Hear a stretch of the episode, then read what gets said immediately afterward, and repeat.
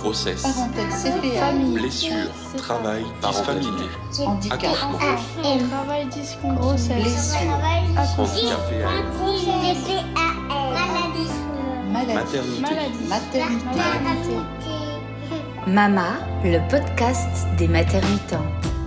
Bonjour et bienvenue à l'écoute de l'épisode 12 de notre podcast Mama.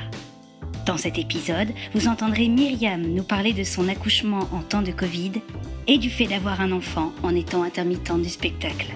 Son témoignage a été recueilli par Lucie. Bonne écoute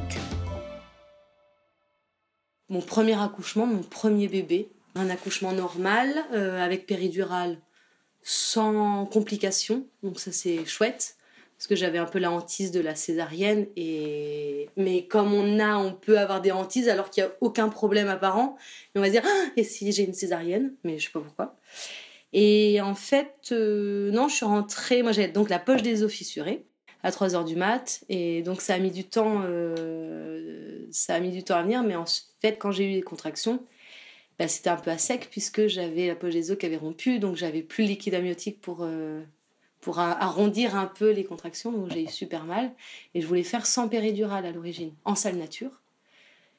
Et puis, bah, en fait, après avoir passé, je crois, trois heures, la tête dans le ventre de mon mec, euh, avec le masque à gaz, et en lui disant écoute là s'il me dit pas que je suis à plus de 5 je vais demander la péridurale le sage-femme est arrivé j'étais à 5 donc j'ai demandé la péridurale parce qu'à un moment donné ça faisait vraiment trop mal donc j'ai demandé la péri et là bah du coup ça ralentit le travail donc bah j'ai attendu j'ai envoyé des SMS à ma sœur pour lui dire que tout allait bien et voilà et, euh, et voilà, ça a mis du temps. Et puis en fait, le bébé lui était fragile, donc ils ont mis les, ils ont sorti les, la pour l'aider à sortir parce qu'il avait vraiment du mal à, il, a, était affaibli vu que ça mettait du temps.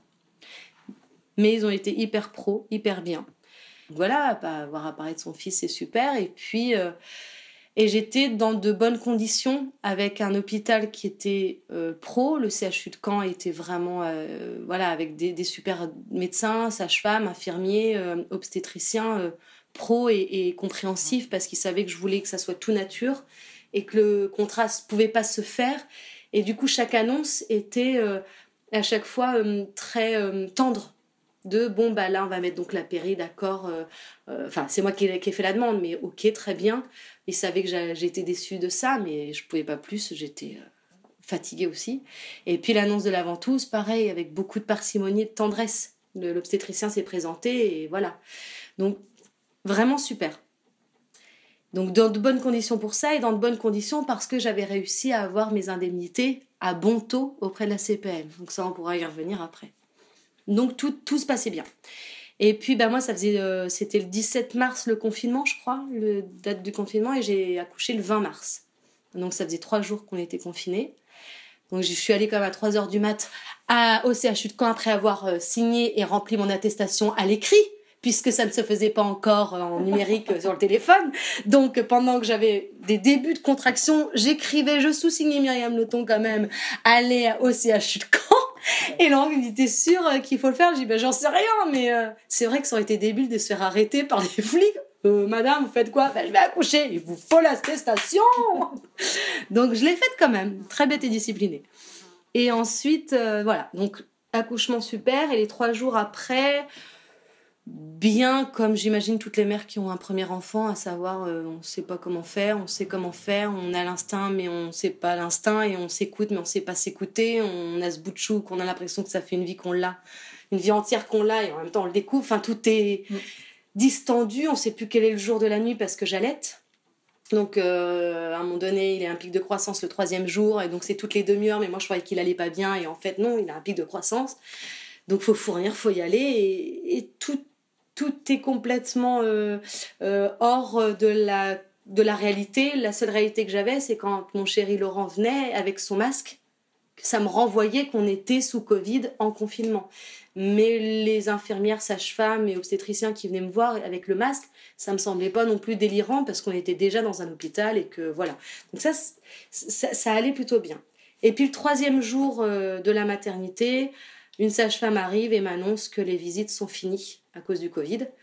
Donc là, mon corps pleure Et ensuite, mon, cerveau amène ma parole à dire mais les papas aussi, alors que mon corps avait compris que les papas c'était fini pour les visites.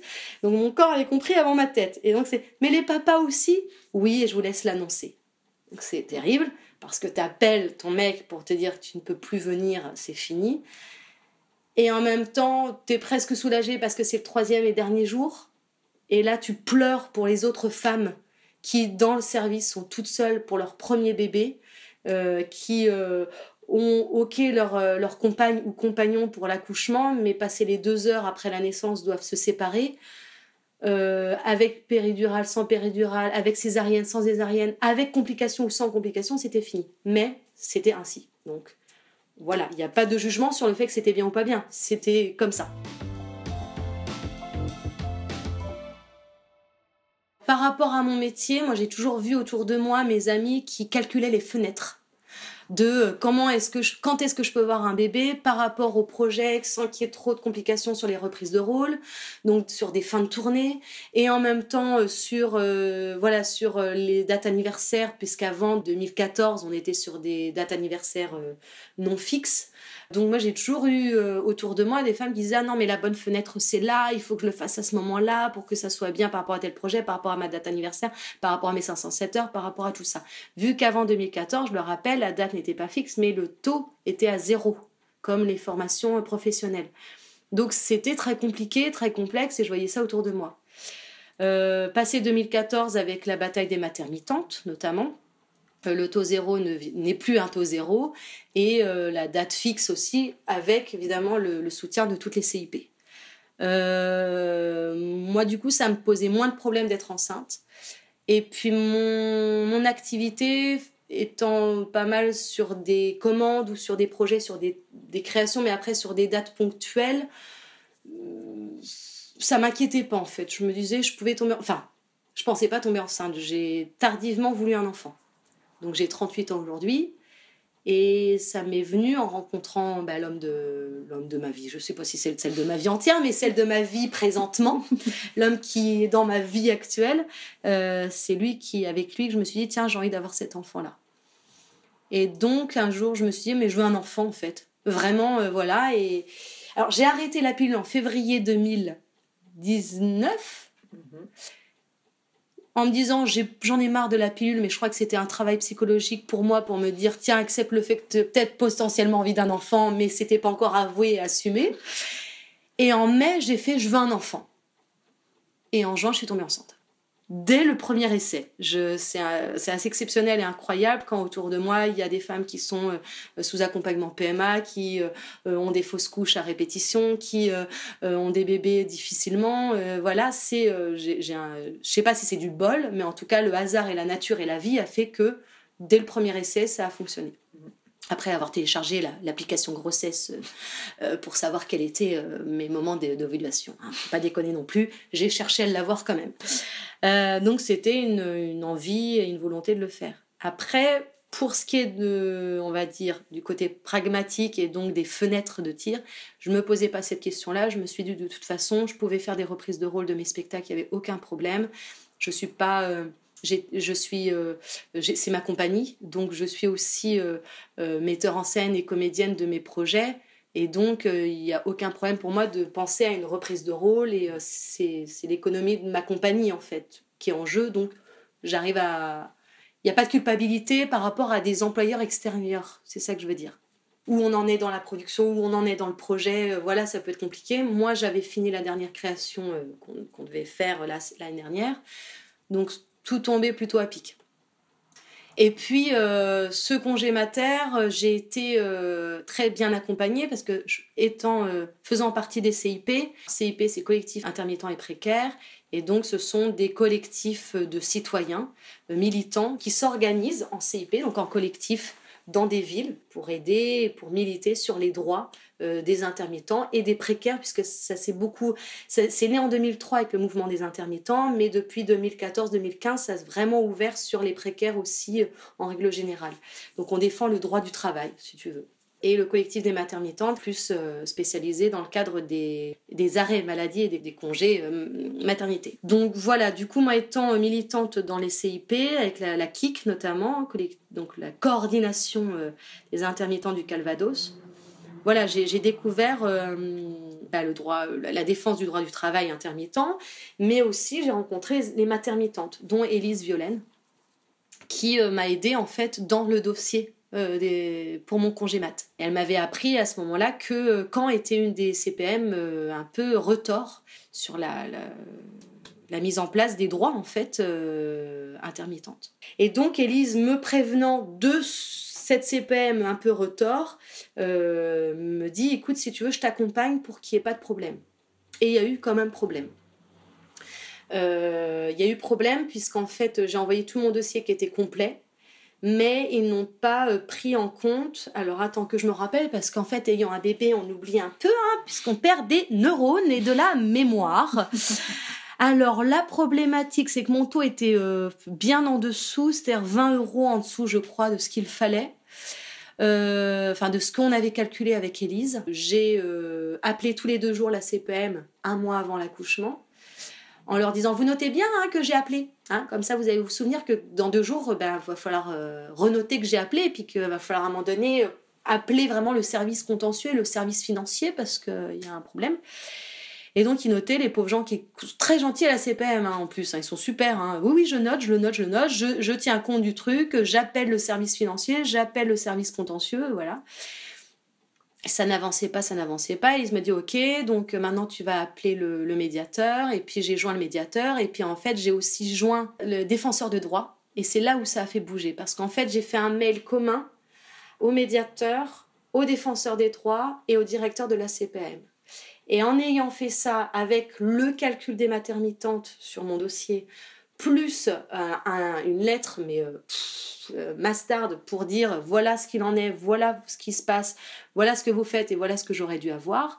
Et aux trois correspondants, ça a fait bouger la, chose, je crois, une semaine avant mon accouchement. Donc c'était concrètement, j'avais la niaque parce que je suis militante et engagée et que euh, je suis habituée à me battre euh, contre Pôle Emploi pour aider aussi mes copains et mes copines euh, sur leurs droits intermittents. Donc ça, j'y suis habituée. Mais j'étais pas habituée à cette maison de la sécurité sociale qui pour moi était plus simple, mais en fait c'est encore plus obscur. C'est encore plus obscur parce que Pôle Emploi justement a des circulaires et on peut contrer un peu, il y a comme des zones d'ombre, mais on peut encore contrer, alors que le CPM, c'est euh, what the fuck, ils font ce qu'ils veulent et t'as aucune information de leur calcul. Moi, j'ai demandé la justification de leur calcul, ils ne m'ont jamais donné l'explication et la motivation euh, voilà, pour, pour ce résultat, ce taux qui était faux. J'ai dû appeler Elise pour qu'Elise comprenne leur mode de calcul. Et c'est là où les maternitantes sont fortes, c'est que elles arrivent à comprendre euh, à calculer et à déceler l'erreur que la CPM n'est pas foutue de te donner en fait. Enfin, elle, elle, te donne un résultat sans explication. Et là, les maternitantes interviennent, elles sont vraiment efficaces et elles te disent Ah, mais ça doit être ça sur lequel ils n'ont pas compté, ils n'ont pas pris en compte ce truc-là, machin truc. Et c'est là où c'est good pour nous parce qu'on se dit Ok, on est fort, on peut attaquer. Mais euh, ça reste quand même, encore une fois, sur quelqu'un qui n'est pas aidé ou accompagné. Clairement, c'est un flou artistique total, quoi.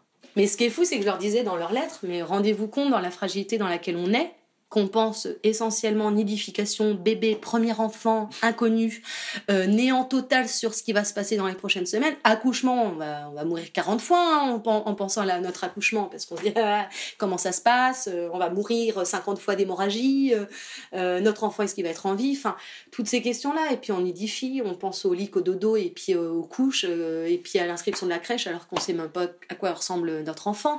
Tous ces trucs-là, où aujourd'hui en plus on doit tout anticiper la crèche, c'est aux 4 mois. Donc, à peine tu as compris que tu avais un bébé et que ça y est, tu pouvais le dire qu'il faut s'inscrire. Euh, aux 6 mois, il faut faire les. Enfin, tout, tout est nouveau, tout est fort. Et tu as une institution publique gérée par le ministère des Affaires sociales, le ministère de la Santé ou je sais plus quoi, c'est ça, qui laisse les, agents euh, être dans le flou et puis euh, faire ce qu'ils veulent. Ça, c'est quand même hallucinant. Et on est en train de se dire, mais ok, donc faut que je me batte pour mes droits pour vous expliquer le mode de calcul qui ne va pas Et à côté de ça, j'essaie de projeter ma vie future euh, qui est proche, qui est maintenant, avec un bébé. C'est euh, c'est un peu taré. Retrouvez la suite du témoignage de Myriam dans notre prochain épisode. Ce podcast a été conçu et réalisé par Marion, Élise, Lucie et Amandine du collectif Les Maternitantes. Merci à Epsilus pour la création musicale du générique, à Pierre-Jérôme pour le mixage, à Olivier pour le graphisme de notre visuel. Merci également aux personnes qui ont prêté leur voix pour la réalisation de notre jingle, Léa, Malou, Benjamin, Caroline, Carmen, Oscar et Ambre. Retrouvez-nous sur www.maternitante.com.